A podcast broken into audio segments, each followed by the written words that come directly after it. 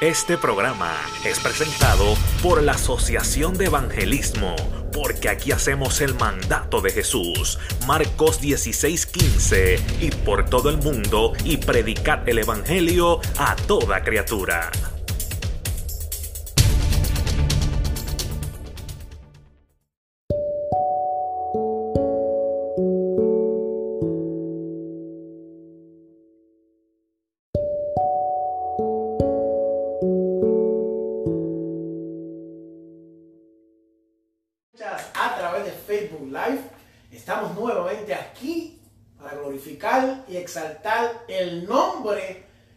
Vive para siempre. Hay un corito que yo tengo en la mente, un mensaje que estamos preparando, se llama Santos sin poder. Agárrate que viene turbulencia. Y el corito dice, hay poder, poder sin igual poder. En Jesús, quien murió y resucitó, hay poder, poder, poder. Aleluya. ¿Qué quiere decir esto? Que hay poder en el nombre de Jesús. Los americanos dicen, there's power in the name of Jesus. So, yo quiero que tú recibas poder de Jesús en esta noche. Yo he llegado a Antonio, aquí conmigo está mi hermano evangelista el Señor Antonio López, aleluya. bendiga a todos. Yo he llegado, yo he llegado al punto en mi vida que ya yo no quiero predicar si no hay poder. Yo no quiero hablar de Cristo si no hay unción. Yo no quiero hablarle a nadie, no quiero provocar nada si yo no siento que hay poder. Yo no me quiero parar en un altar y decirle, Cristo sana y que Dios no sane. Yo no me quiero parar y decir, Cristo liberte y que Dios no liberte. Yo no me quiero parar y decir, hay unción y que no hay unción. Le dije al Señor, tengo esta pelea porque estoy hablando del poder de Jesús, estoy hablando acerca de santos sin poder, powerless sin, para que no escuche en inglés. Estamos hablando de un problema, un, pro- un problema poderoso, pero vamos a dejar eso para otro día. Como dije, conmigo me acompaña aquí hoy mi amada esposa, la, más- la mujer más linda del planeta Tierra. No la busque, que no hay. Ella, ella ha ganado todos los Miss Universe desde 1989. Ella los está ganando. La mujer más bella, más preciosa, más ocupada, más atenta a su marido es ella. Sí, la, la Biblia dice, el que haya una esposa, haya el bien, la benevolencia de Jehová.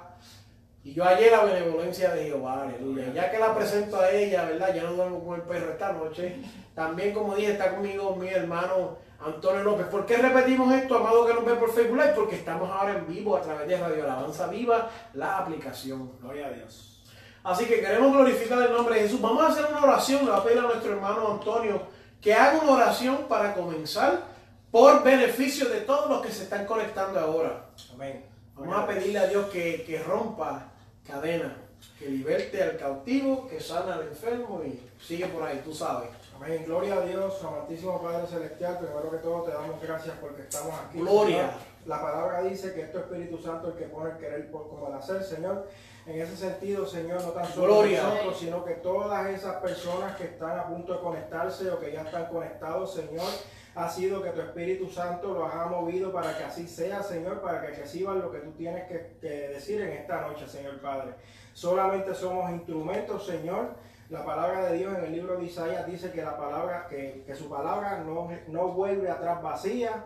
Y en ese sentido solamente somos instrumentos, Señor. Siempre y cuando hablemos tu palabra, yo sé en fe, Señor, que va a llegar a todas esas personas, Señor, que se están conectando, que nos van a escuchar en esta noche en distintos países, Padre, porque lo bueno de este tipo de iniciativas, Señor, es que podemos alcanzar a muchos países, no limitarnos en un área geográfica, Señor.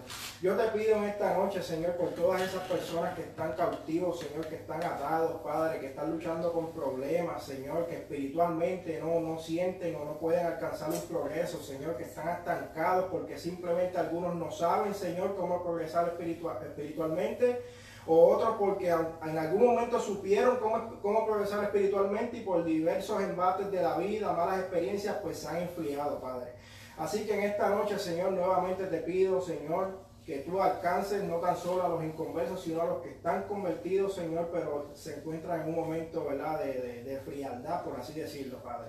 Asimismo, sé tú proveyendo sanidad, Señor.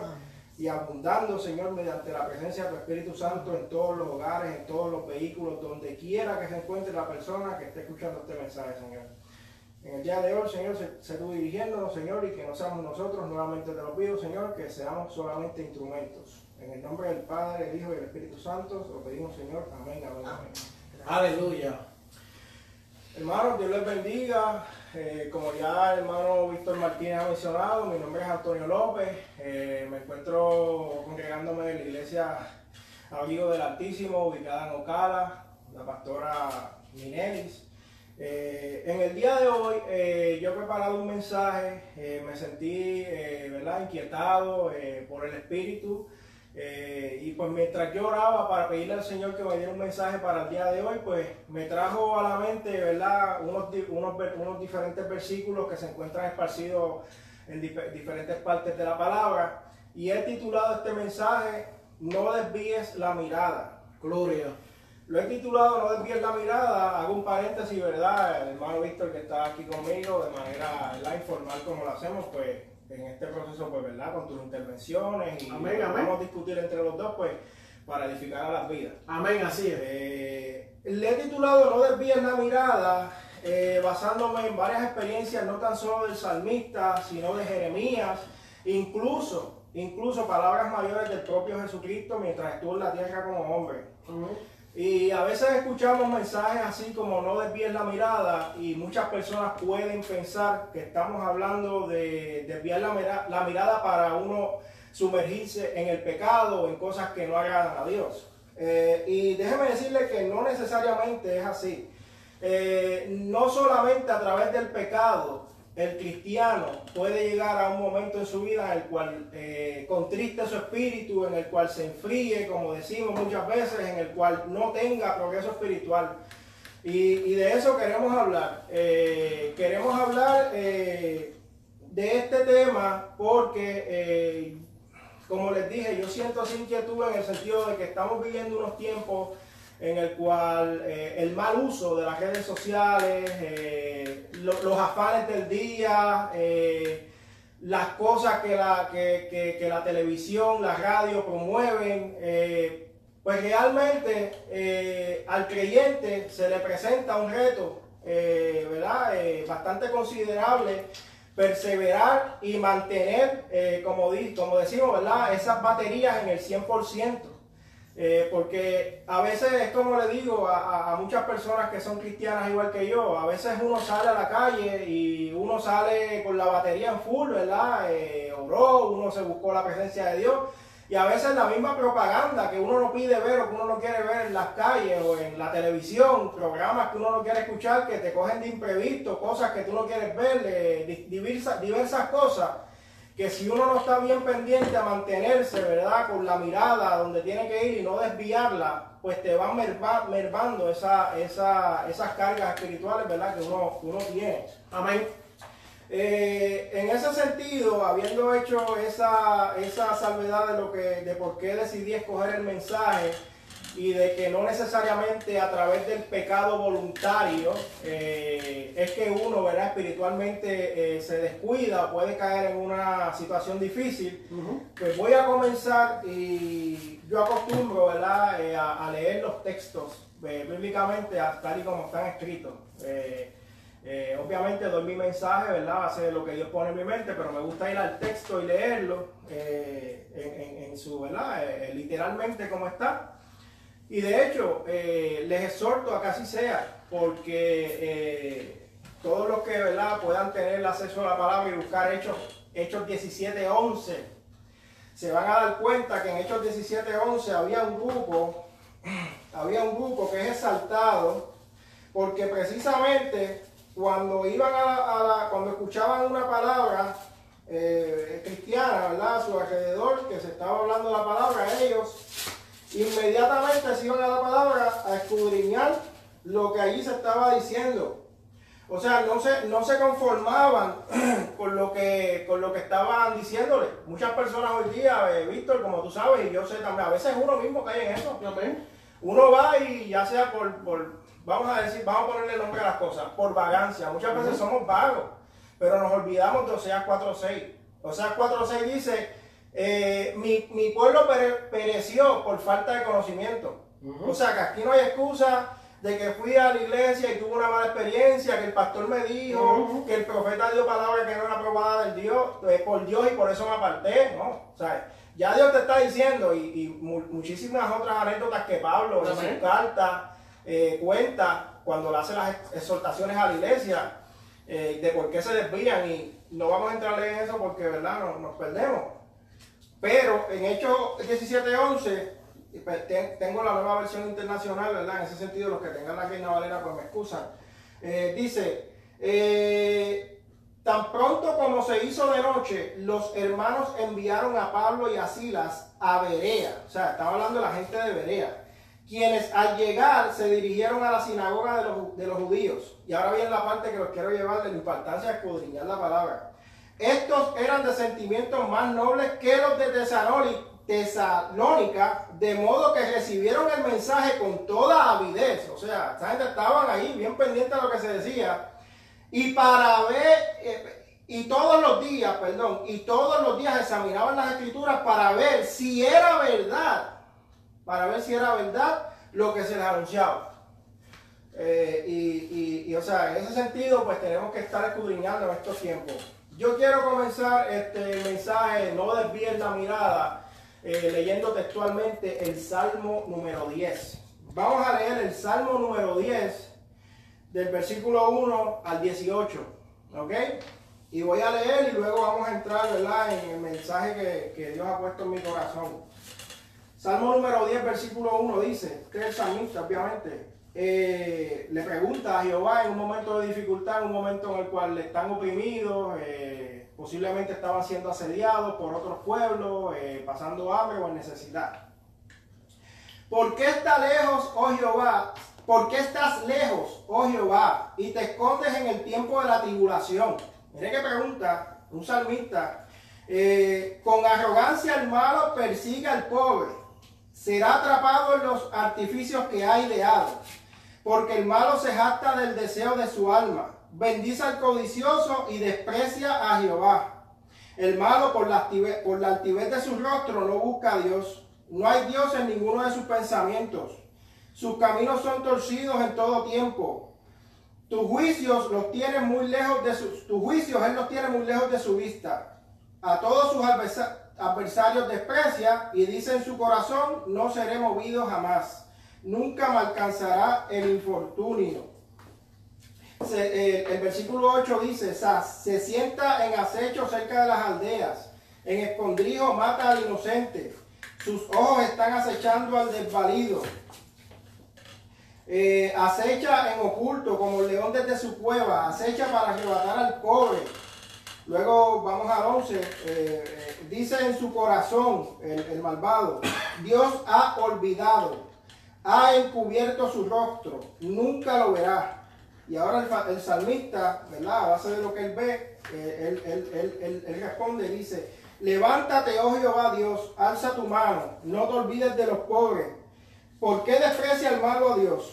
En su corazón ha dicho, tú no lo inquirirás. O sea, tú no, eh, Dios no se va a preocupar por nosotros. Básicamente es lo que el salmista ve que está pasando en ese momento. Eh, entonces dice también el 14, dice, tú lo has visto porque miras el trabajo y la vejación para dar la recompensa con tu mano. A ti se acoge el desvalido, tú eres el amparo del, huérfano. Quebranta tú el brazo del inicuo y persigue la maldad del malo hasta que no haya ninguna. Aquí estamos hablando, hermanos, eh, que el salmista estaba en un momento en el cual él estaba eh, analizando su situación y alrededor de él habían personas que él sabía que no le servían a Dios, que inclusive, incluso se burlaban de Dios y él veía que esa gente estaban en todo su esplendor, en toda su abundancia, en todo su vigor, incluso prosperaban cada vez más y más. Y por eso al principio yo les mencionaba que no necesariamente el cristiano se eh, ah, merma, no necesariamente el cristiano merma a través del pecado. El cristiano puede mermar por desviar su mirada y comenzar a, dar, eh, a dejar que los pájaros aniden en su cabeza a base de lo que él está viviendo versus lo que el inconverso está viviendo. Porque muchas veces eh, tenemos la concepción de que si soy cristiano, todo nos tiene que ir bien. Si soy cristiano, no puede haber enfermedad. Si soy cristiano, el que no es cristiano tiene que estarme, es peor que yo. Y hermano, más adelante vamos a ver varios versículos en, los cuales a mí, honestamente tengo que decirles personalmente, me impactaron en su momento cuando los vi, ¿verdad? Cuando los había estudiado.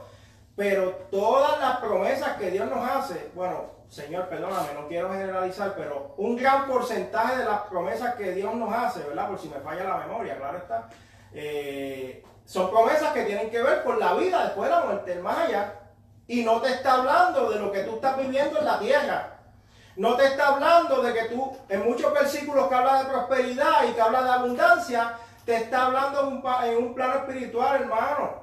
En un plano espiritual. Y usted tiene que tener mucho cuidado con eso, porque con todo respeto, ¿verdad? Sin que nadie se me ofenda, tengo que decir, porque la palabra me, sustenta, que han surgido eh, muchos grupos a los cuales yo les denomino sectas, porque honestamente de ahí ha salido, ¿verdad? Eh, palabra que no es cristiana y, están promoviendo una vida de prosperidad material, económica en la tierra, que va en total desviación a lo que son muchas de las promesas que nos están tergiversando hoy día.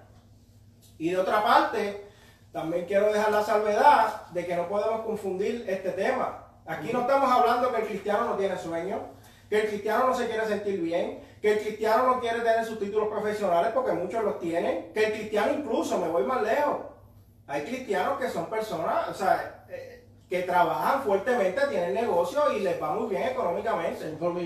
O sea, aquí no estamos hablando de eso, estamos hablando de que cuando tú te estás enfocando en acumular riquezas terrenales y en que todo está bien, siempre bien y, que no vas a tener la adversidad, si tú tienes esa creencia, cuando pasan las adversidades a tu vida, tú tambaleas porque realmente el mismo Jesucristo, mira lo que pasó en Jesucristo, mira lo que pasaron los apóstoles. Hay algo que yo quiero decir, claro que sí. Y es esto, mira, Tú estás leyendo y él dice, el malo, el malo, el malo, vi, vi, vi. Él no estaba poniendo los ojos en eso. Es que hace una aclaración y esta es la parte que Dios me ha dado a mí. He estado unos días estudiando acerca del valor que tienen los ojos como miembro en el cuerpo humano y cómo se puede utilizar para el área espiritual. La Biblia dice que la lámpara del cuerpo es el ojo y si tu ojo está en tinieblas, pues tú estás en tinieblas. La Biblia dice que si tu ojo tiene ocasión de caer, pues sácate el ojo y mejor entrar tuerto que entrar al infierno con los dos. Es mejor ir al cielo tuerto que entrar al infierno con los dos. ¿Qué sucede? El, ojo está compuesto de unos nervios y, y una serie de receptores que ve se le refleja una imagen al ojo, está hecho para reflejar. Entonces, cuando usted mira, está haciendo una reflexión y eso una, por unos nervios y por unos, por unos cartílagos está conectado al cerebro y recibe el cerebro una señal.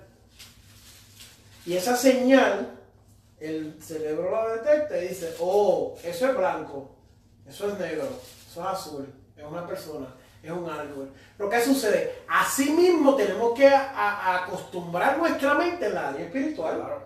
Entonces, hay gente que vive en miseria porque siempre está pendiente a lo que hace el hermano. Eso es El hermano malo, malo, malo, malo. La Biblia dice, puesto los ojos en el vecino, en el malo, puesto los ojos en Jesús, autor y consumador de la fe que no teniendo necesidad soportó la cruz despreciando el oprobio y se sentó a la diestra del trono de Dios. Amén. Gloria a Dios. Entonces no, hay, no, con esto terminó. No, no, no terminan nunca porque terminó aquí entre los dos. Pues eh, eh, el hombre está continuamente, ay, que aquel esté el carro mejor, puesto los ojos en Jesús. Amén que aquel tiene un trabajo mejor, puesto los ojos en Jesús, que aquel tiene puesto los ojos en Jesús. ¿Y sabes qué? Cuando decimos no desvíen la mirada, ¿a quién estamos mirando primordialmente?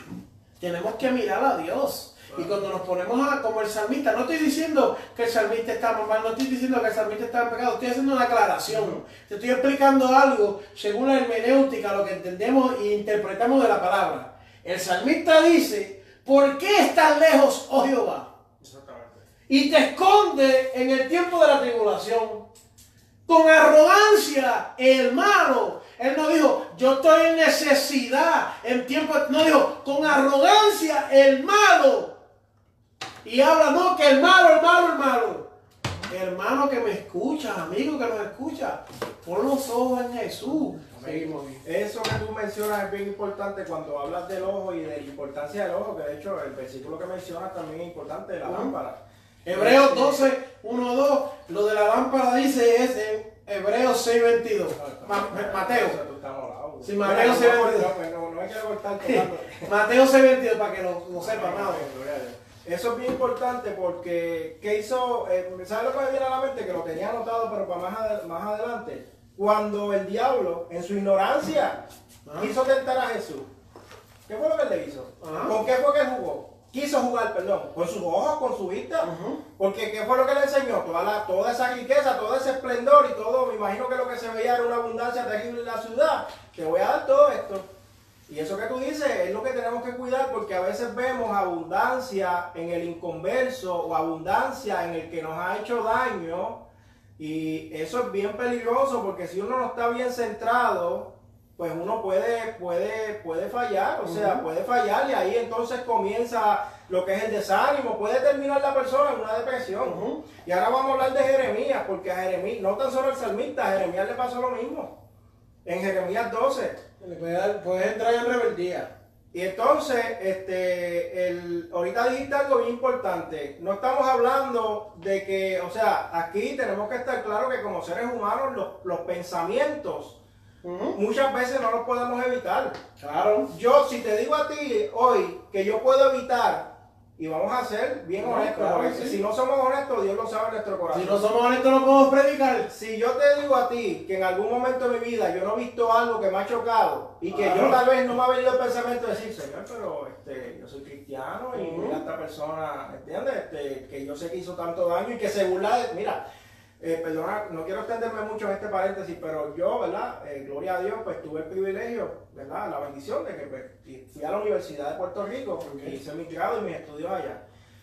Cuando tú estudias en, en un ambiente universitario, eh, que es una experiencia bien bonita, pero al mismo tiempo el cristiano tiene un objeto mucho más fuerte porque hay, una, hay, un, hay un pensamiento general de mucha filosofía, mucho pensamiento, mucha, eh, mucho humanismo, mucha... Y mira, yo no tuve la experiencia de, de, de, verdad de que en mi propia cara se me burlaran de Dios o algo así. Pero a personas que la tuvieron, cristianos, la tuvieron en salones de clase. Yo, y, la, tuve también. Pues tú la tuviste y muchas personas, o sea. Con maestros a veces. Y entonces tú ves, mira, te voy a decir algo. Tú ves a veces que un burlón de Dios, de tu religión, del Dios que tú sabes único verdadero, pasa en todos los exámenes, aunque incluso se te gradúa con cuatro puntos. Yo no te puedo, a mí no me pasó, estoy dando un ejemplo, ¿verdad? Que porque a otras personas le ha pasado y a mí pudo haber pasado también yo no te puedo decir hipócritamente que uno como humano puede evitar que le venga un pensamiento, señor, pero o sea, yo soy cristiano y este hombre mira cómo se burló la clase de, de, filosofía de ti. Y, y, resulta que fue la nota más alta en la clase. Un ejemplo que te estoy dando. ¿Sabes? No estamos hablando de pecado, estamos hablando de cómo usted reacciona cuando ese pensamiento viene, que usted sigue haciendo de ahí para adelante. ¿Verdad? Ese es el detalle. Mira Jeremías en el capítulo 12, que yo le puse un subtítulo, queja de Jeremías, porque mira Jeremías.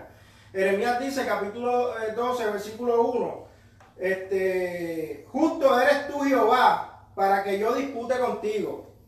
Él está diciendo, en otras palabras, yo sé que Dios siempre tiene la razón. Es lo que se está desahogando, si vamos a verlo. Porque es como si yo te digo a ti, este, yo vengo, tú estás haciendo algo que tú eres experto en eso. Y yo no estuve de acuerdo, pero sé que tú eres el experto, lo tienes que haber hecho bien.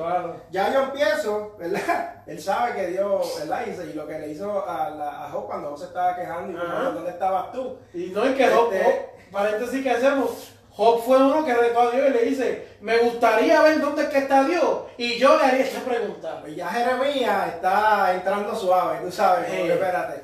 Él dice, justo eres tú, oh Jehová, para que yo dispute contigo. Pero después dice, sin embargo. O sea, quiere desahogarse porque son cosas que tú dices como humano y te chocan. Sin embargo, alegaré mi causa ante ti.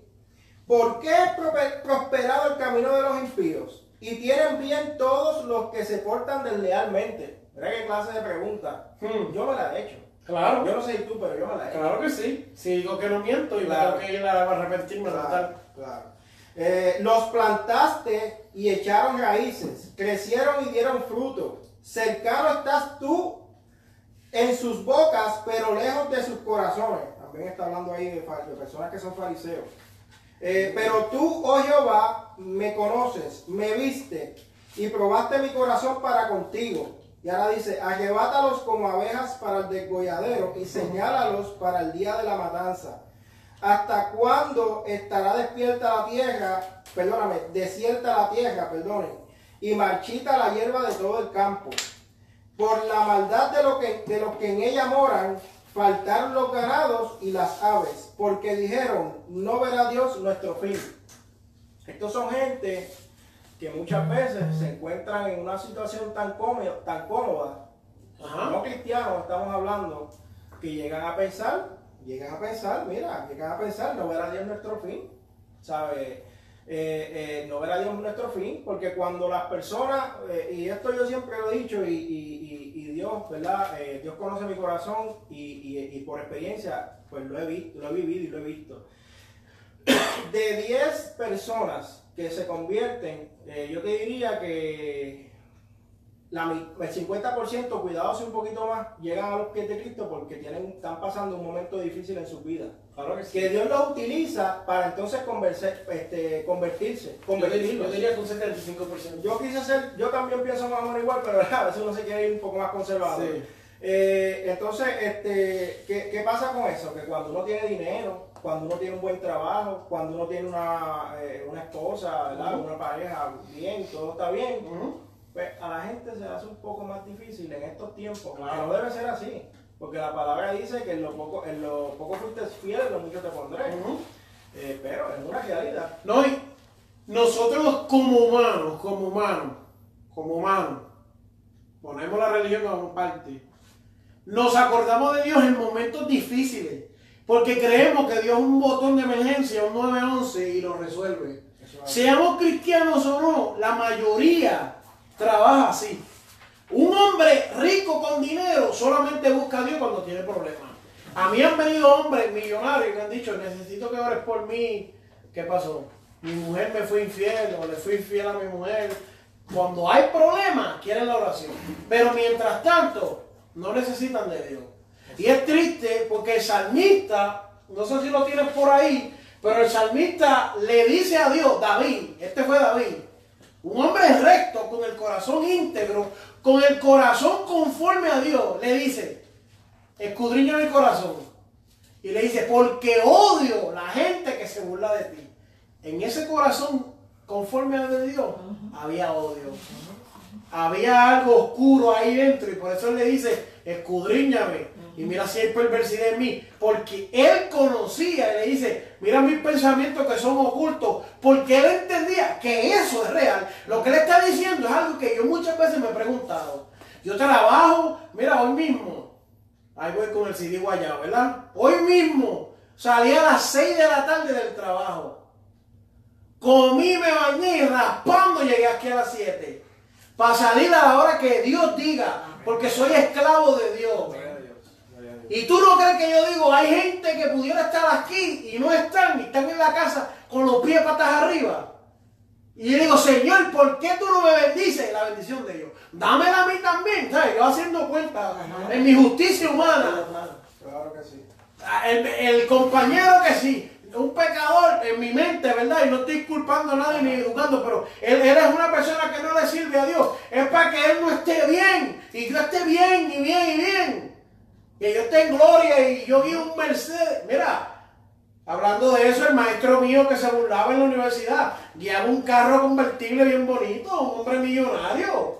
Iba a dar clases porque era un lujo, pa- para él era un hobby. Un hombre bien galán, bien, ¿sabes?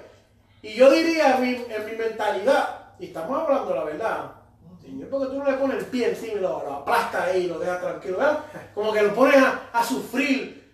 Pero ¿sabes qué? Hay veces que el enemigo permite, porque el enemigo también trabaja. Claro la sí. gente no entiende eso, pero a veces que el enemigo permite y le dice, yo digo acá en mi mente, en mi manera que lo entiendo, le dice a los demonios, "Shh, déjamelo quieto. Estámonos quietos porque él está ahí rico y está bien y no necesita de Dios. Si usted se pone a estar molestándolo más de lo que se debe, se pone a buscar de Dios y lo perdemos. Y a veces que el enemigo trabaja con las personas para la prosperidad de ellos material, para que no busquen de Dios. Se pierdan con eso. Eso que tú dijiste es bien importante porque yo lo tengo aquí en el Salmo. Ay, santo, estamos conectados. Sí, sí, yo lo tengo aquí en el Salmo 37. Le voy a hacer una marquita para más adelante volver a tratar. Amén, claro que sí. eso. Este, entonces, lo que yo iba a mencionar ahora era que este, lo que pasa es, este, Víctor, que estamos, mira, estamos en unos tiempos. eh, yo, yo se lo he dicho a mi tía, a mi mamá, a mi, a mi hermano, estoy hablando con ellos en estos días. Yo digo, tú no te has dado, o sea, mira, hay un versículo en la palabra que dice que los días se acortarán. Claro que sí. Claro que sí. Yo lo estoy experimentando de una cosa increíblemente este, verdadera. ¿Sabes?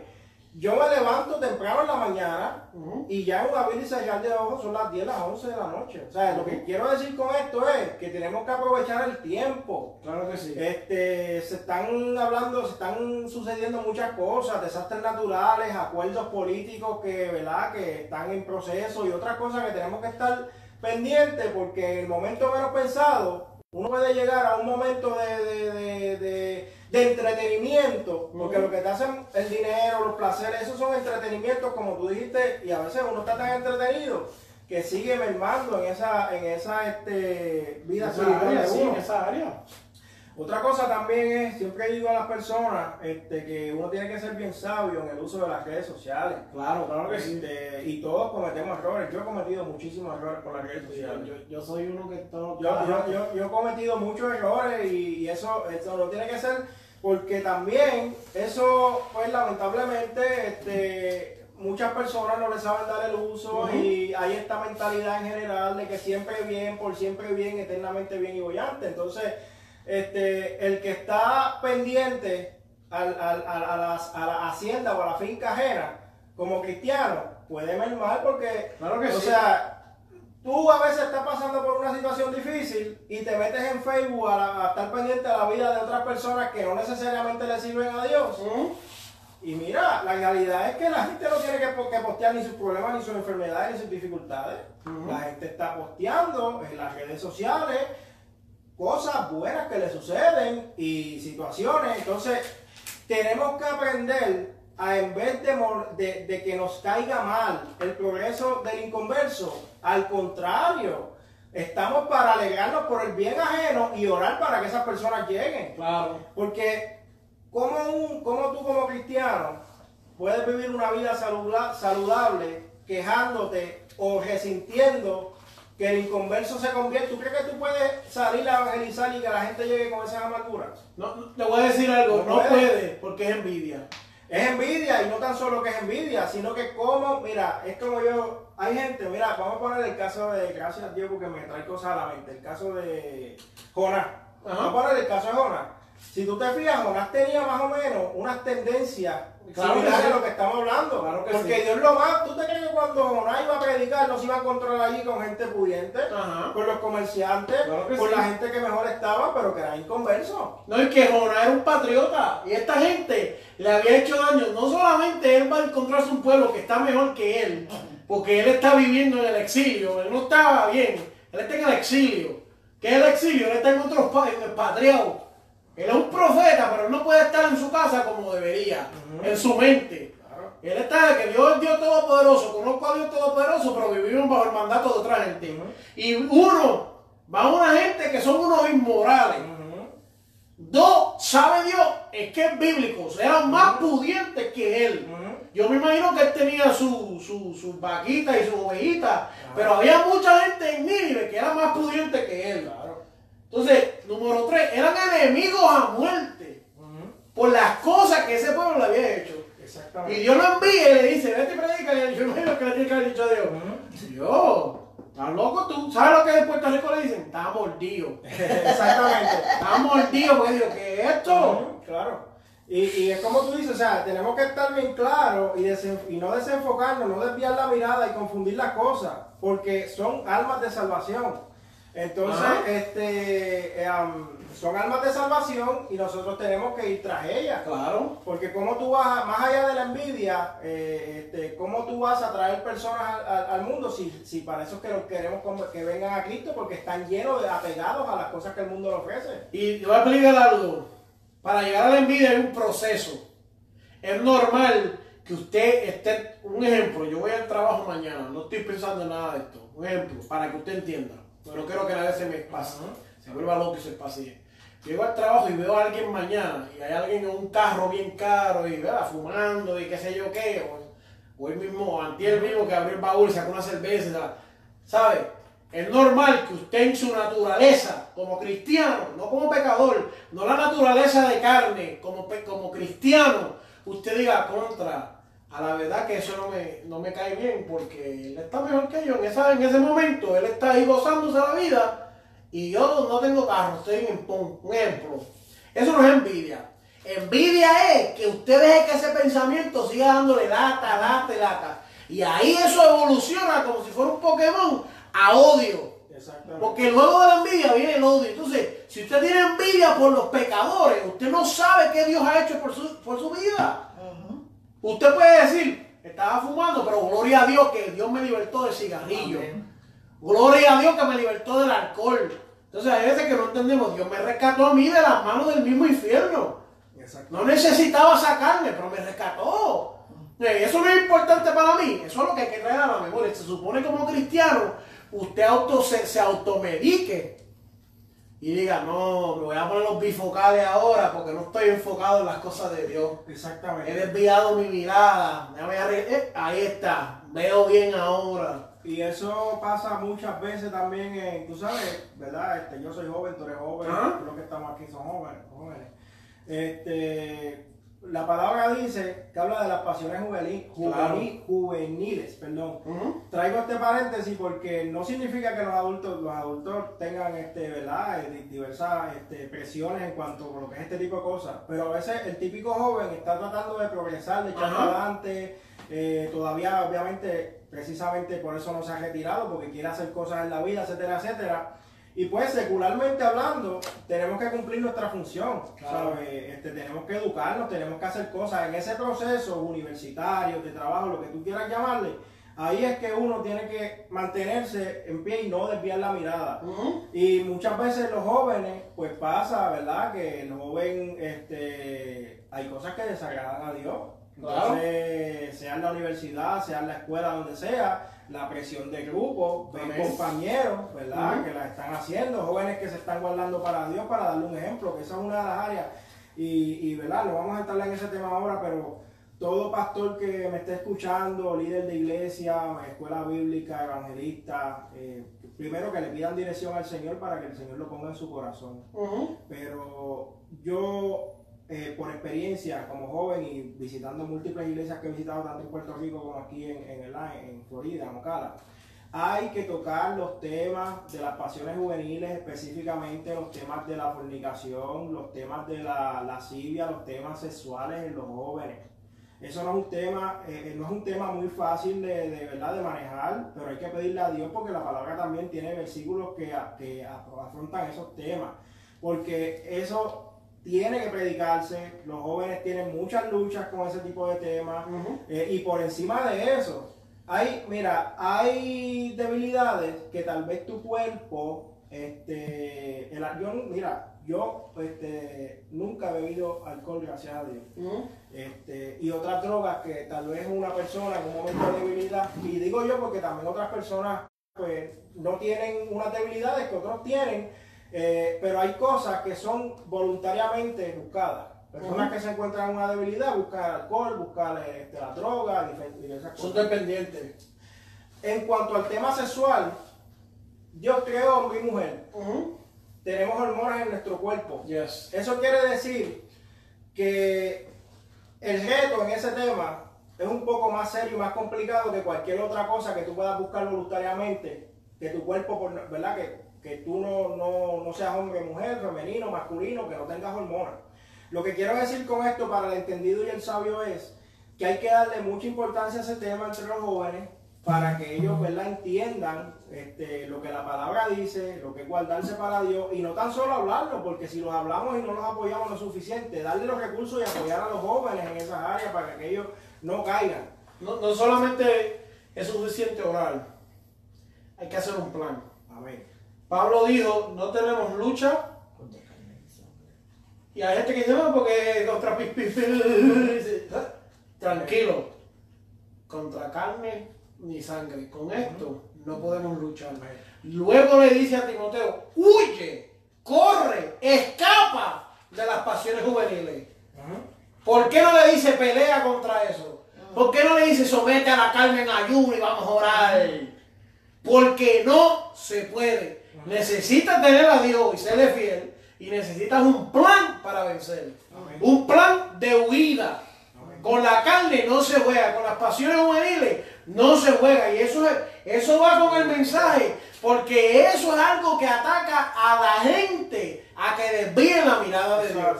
Y después que caen, Después que caen, se sienten inútiles, se sienten sucios, se sienten con vergüenza, se sienten como asquerosos y dicen, no quiero volver a la iglesia, no quiero hacer esto. Y eso es una persona buena. Una persona mala, eso abre puertas para que entren más cosas peores aún. Sí, mira, este... No desvíe la mirada, no la desvíe. No desvíe la mirada.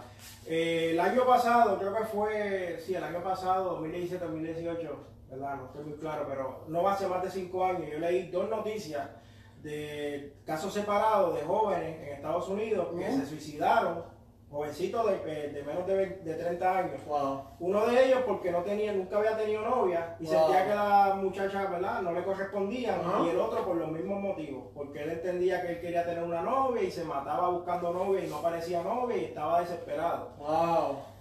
Eh, ¿Qué te quiero decir con esto? Que, y yo viví por experiencia propia en la universidad esto, ¿sabes? Muchos jóvenes hoy día están desviando su mirada y cuando uno pone, se pone a indagar, a veces no es porque quieran tener necesariamente dinero y tú puedes ver muchos testimonios de personas que han ¿verdad? estado inmersos en la calle, ya sea a través del narcotráfico, diversas cosas.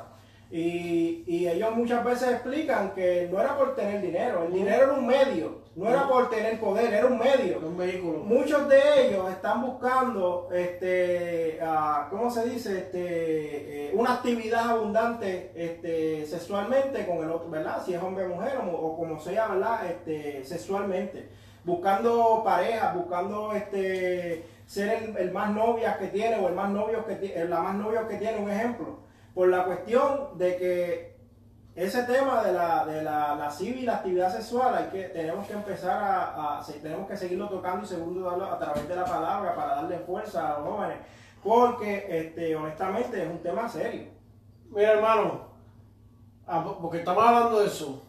Usted puede llamar a mi mamá, puede llamar a mi papá, puede llamar a mis abuelos, a mis tíos. Yo cuando era pequeño corrí muchos lugares, ¿verdad? Puede llamar a cualquiera de ellos. Usted le puede preguntar cuántas novias yo llevé a mi casa. Estando en la calle, siendo ahumado, cuántas novias yo llevé a mi casa. ¿Qué, qué- qué te quiero decir esto? No que soy mejor que nadie, que eso es algo que se ha perdido hoy en día.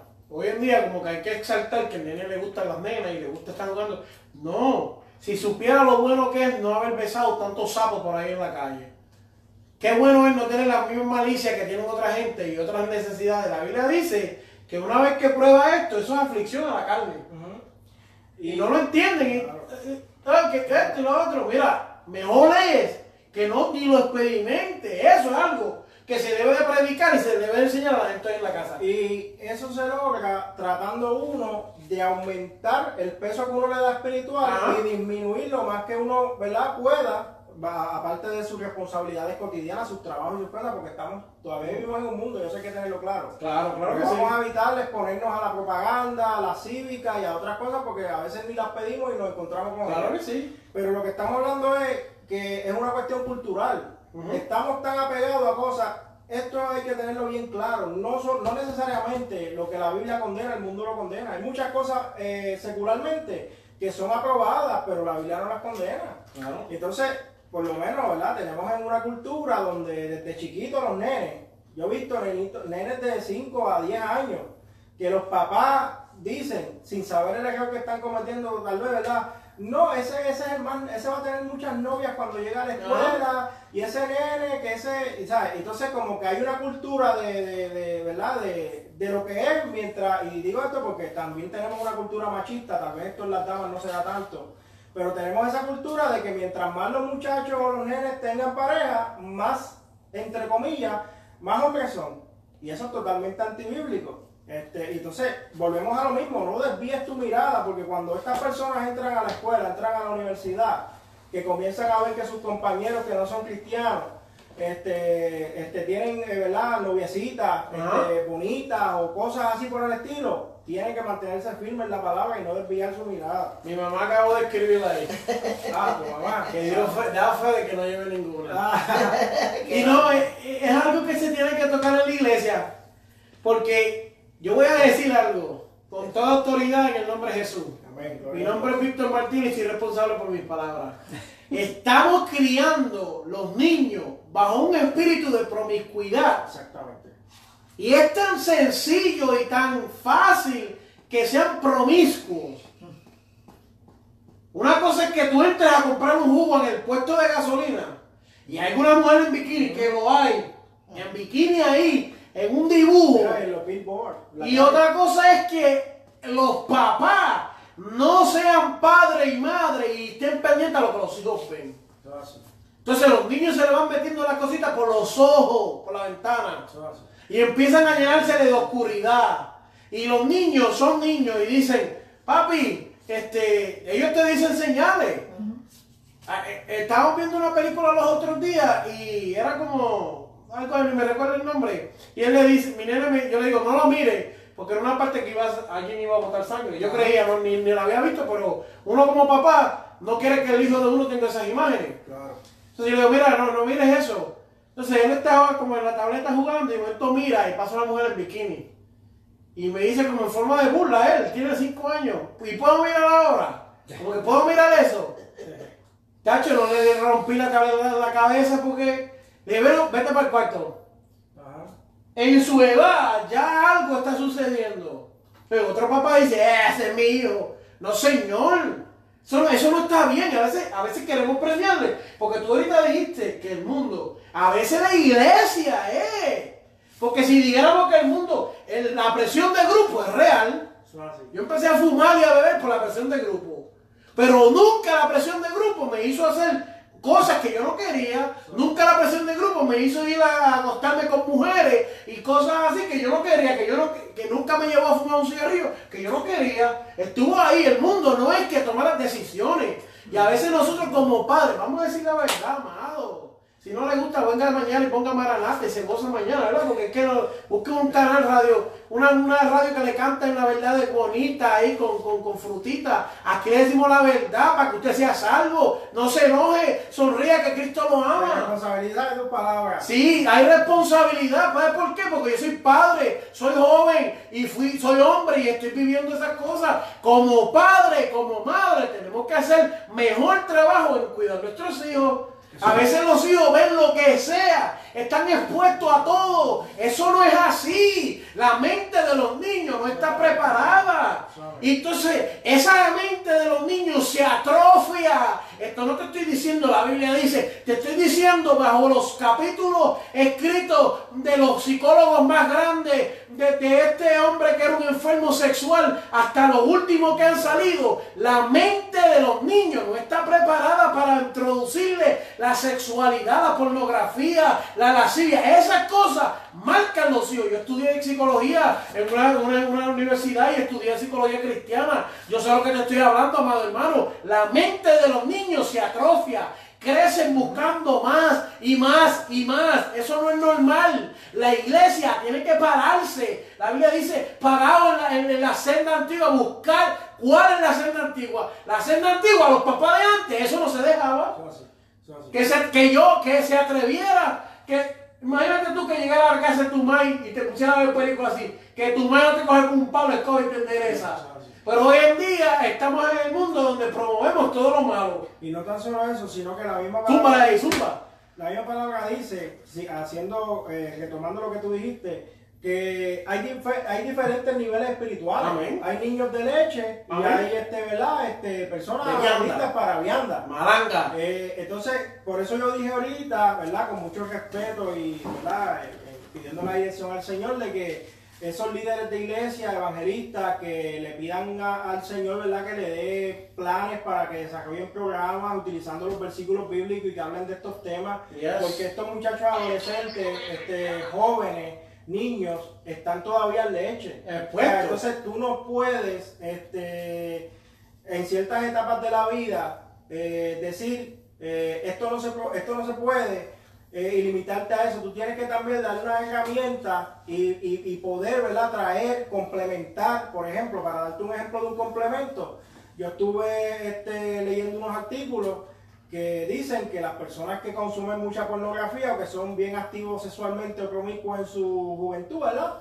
Eh, que por cierto, vuelvo y te digo, eso es lo que el mundo hoy día, ah. por lo menos en, esta, en, en ciertas áreas del mundo, ¿verdad? Por cultura, no quiero generalizar, en ciertas áreas del mundo que vivimos, lo ve como en, el caso del hombre, con el machismo, lo ve secularmente como que es algo que le da standing a ciertos hombres que es totalmente irrazonable y ridículo, ¿verdad? Y en ese sentido eh, es un machismo rampante que, que, que, no debe suceder. Pero lo que estaba este, hablando del tema es que hay, que hay que educar. Yo me leí unos artículos que dicen que las personas que son muy promiscuas les aumenta en un porcentaje terrible la tasa de, divorcio y de problemas matrimoniales cuando tienen una pareja, porque toda esa basura que ellos tienen en su mente, que ya ¿verdad? se sugestionaron, que, que metieron cosas que no van con el plan original de Dios, pues ya eso luego explota. Y en el matrimonio, cuando tienen una pareja, muchas veces no son estables y precisamente por eso son muy promiscuos.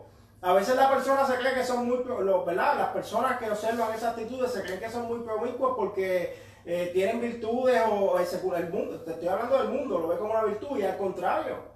Son promiscuos porque no tienen, no pueden tener una estabilidad porque esa basura no les permite valorar al género, al sexo opuesto, porque ya tienen unas sugestiones en su mente que, que los contaminaron. No tienen, no tienen un control. Este, y, y, hablando de eso, para cerrar ese capítulo y volver a lo otro que tenemos de la mirada, eso te está desviando la mirada de Jesucristo. Yo quiero tomar un, un, minuto porque eso es algo que afecta a muchas personas hoy en día.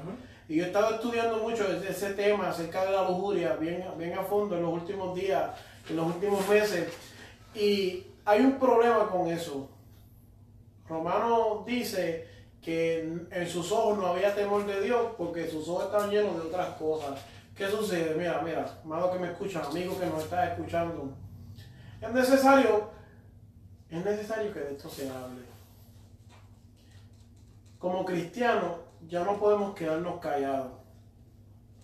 A veces la iglesia, y hablo en general, espero que nadie se me ofenda porque esa no es la intención, pero como iglesia como no sabemos cómo prepararnos para el tema, lo omitimos, no lo hablamos.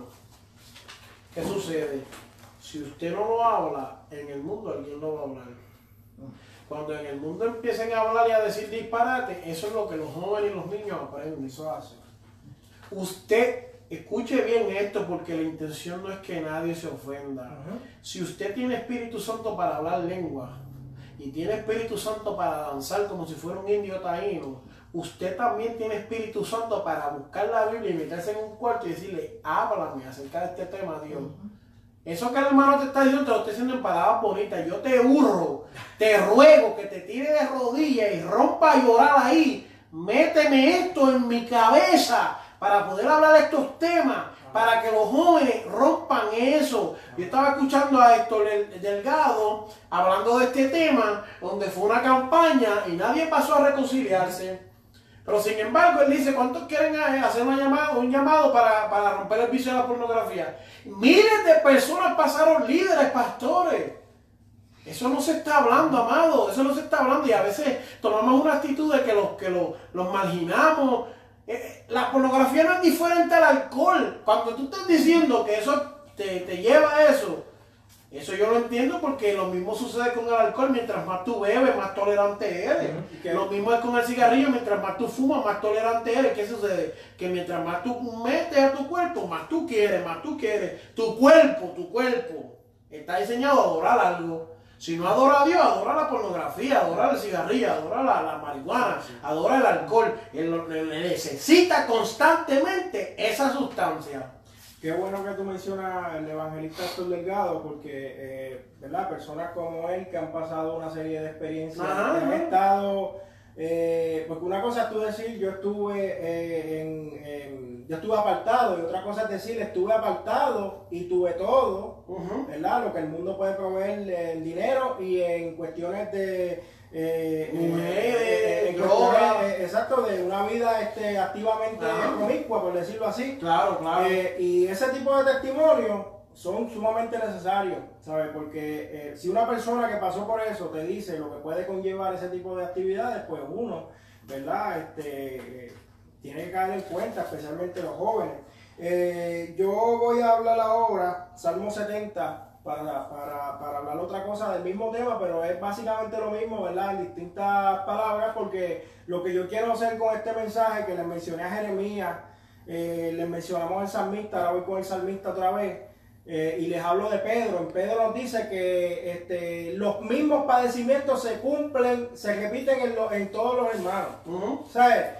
Que lo que paso a estas personas que son hombres de Dios, estamos hablando de hombres de Dios, no estamos trayendo inconversos a que los que se estaban quejando, pasando por esa situación, son hombres de Dios. Se, se, repiten los mismos padecimientos porque usted no puede evitar que el pensamiento eh, o que la mirada tal vez se le desvíe por un segundo. Es como dijo el hermano ahorita, es que usted hace después que eso pasa, cómo usted se mantiene firme y evita este, este, ¿verdad? desviarse del camino. En el Salmo 70, Salmo 70, porque aquí lo dice, me gustó este salmo porque aquí lo dice más claro. Y aquí él habla de la envidia claramente. Salmo 70, este, eh, Salmo 70, exacto, Salmo, Salmo 70, del versículo 1 al 7 y después del 3 al 16. Denme un segundito aquí para confirmar esto. Salmo 70, eh, eh, vamos a verificar aquí 70. Uh, perdónenme, Salmo 73. Salmo 73, ¿ok? Salmo 73, del versículo 1 al 7 y del 13 al 16. Dice el salmista en el 1, Salmo 73.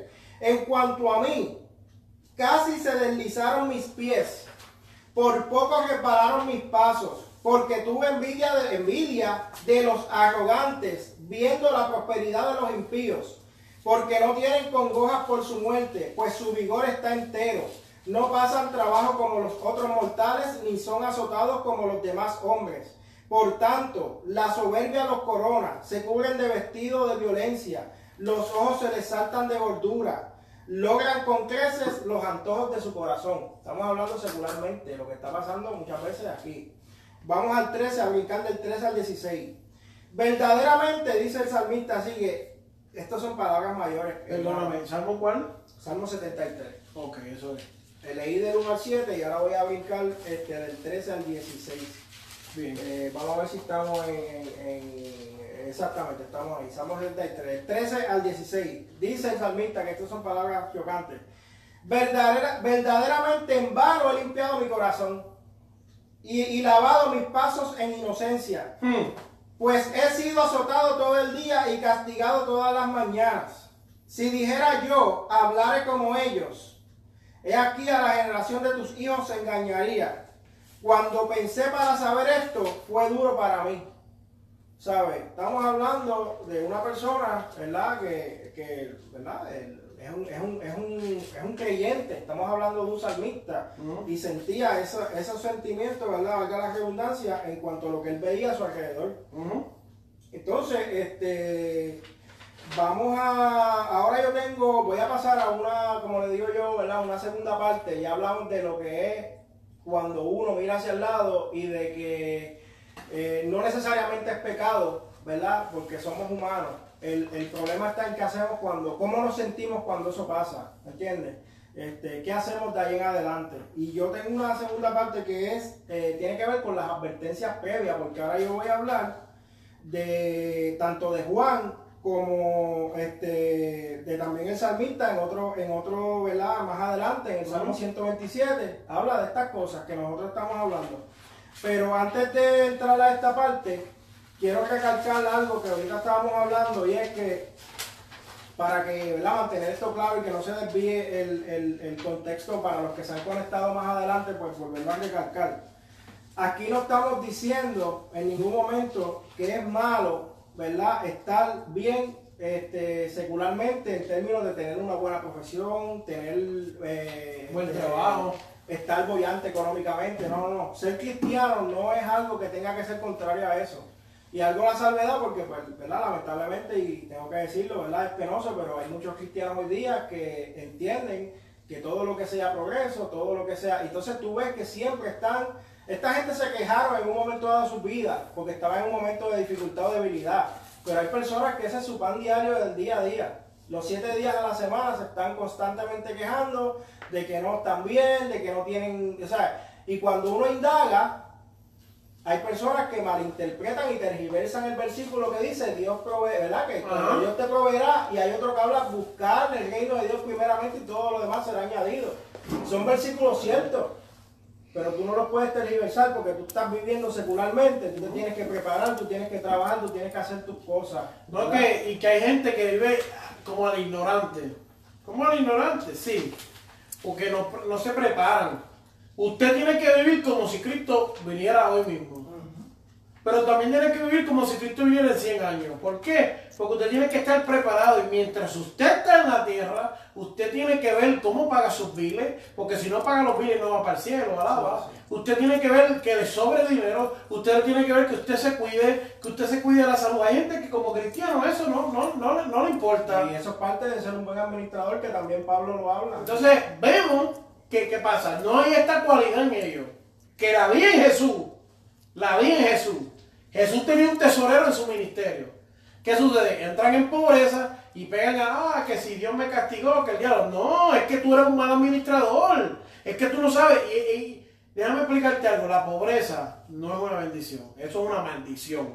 Jamás ni nunca Dios quiere que usted sea pobre. Ahora, Ahora, como tú dices, eso, eso ¿verdad? No, Dios, no, no, Dios no quiere que uno sea pobre, Dios provee abundancia tanto económicamente como espiritual. pero, pero, y yo sé que eso es lo que vas a hablar que va adelante. No, no, zumba, zumba. Eh, no tener los recursos suficientes para X o Y cosas no significa que la persona esté siendo castigada por Dios, que la persona esté siendo rechazada por Dios, o que eso es una consecuencia de algo que esa persona... Un pecado oculto. Hay mucha gente que dice, tiene un pecado oculto. No necesariamente es un pecado oculto. Y eso, perdona que te interrumpa, no, Este, es importante tenerlo en cuenta porque mira, yo le doy gracias a Dios que estamos aquí donde estamos. Gracias a Dios tú y yo no, morimos de hambre. Tenemos gasolina para echarle al carro, claro, claro pero mira, hay personas que son gente eh, eh, que Dios, yo te puedo decir que son gente que Dios, ese varón es mío. y, son gente que son, viven una vida, olvídate. Y son gente que tienen mucho más recursos que nosotros. Claro que sí. Y, incluso vamos a Latinoamérica, en estos países donde tú ves que Dios respalda con una unción. Y, o sea, a veces la comodidad, honestamente, la, la comodidad se convierte en nuestro peor enemigo. y complementando lo que él dice, a veces la pobreza nosotros la vemos como que no podemos ir a Walt Disney ay, no pude ir al parque de SeaWorld, soy pobre. Eso no es pobreza. Eso no es pobreza. Porque si nos vamos a eso, hay hombres en Guatemala, en México, en esos países que son más ricos que nosotros. Exacto. Tienen para comer, tienen para su familia, qué sé yo, tienen su casita, tienen sus cosas. A veces, y no es eso, porque yo sé, qué bueno que tú haces esa, esa aclaración. No estamos diciendo eso, amado. Lo que le estamos diciendo es que usted tiene que prepararse. Y lo que le toca a usted le tocó a usted. Usted no puede dejarle a lo que el Espíritu Santo obre. Yo abro la boca y el Espíritu Santo lo va a llenar. Eso no es así. Usted prepárese. Y lo que usted toca, como le estaba diciendo, estudie, trabaje, haga lo que tiene que hacer, siempre enfocado en Dios. En el país que usted se encuentre, trate de hacer esas cosas, sea honrado. Número dos, si usted está viviendo, usted es un joven, un niño, y está viviendo en una pobreza, usted no, no quiere decir que usted es maldito, eso no es lo que yo estaba diciendo. No, no, no, usted está viviendo, sabe Dios, usted está heredando algo de otras personas, usted no tiene control de eso. En lo que te toca a ti, trabaja tú, no te dicen, no vaya a entrar, esfuérzate tú. La Biblia dice, esfuérzate y sé valiente. Lo que yo estoy refiriéndome es que hay gente que son tirados para atrás. Ah, no, yo, yo, yo, yo me voy a quedar aquí que Dios me probado una casa y vivo en miseria porque ellos no quieren hacer nada. No, no, yo me voy a quedar aquí porque yo me voy a morir de hambre. No. Eso es así. Tú sabes lo lamentable de esto y verdad, lo digo con respeto. Ajá. Este, hay personas que ellos mismos se buscan los procesos y las dificultades y entonces luego tienen el descaro de decir que están pasando por una prueba de Dios. No, y que no fue el diablo. Y, entonces manipulan, ah, perdóname, ataques del diablo constantemente y manipulan la situación. Y cuando tú indagas, la persona que no tiene trabajo, no está sometiendo a resumen en ningún sitio, una persona que consigue trabajo y no, no respeta a los Exacto, o sea, muchas cosas.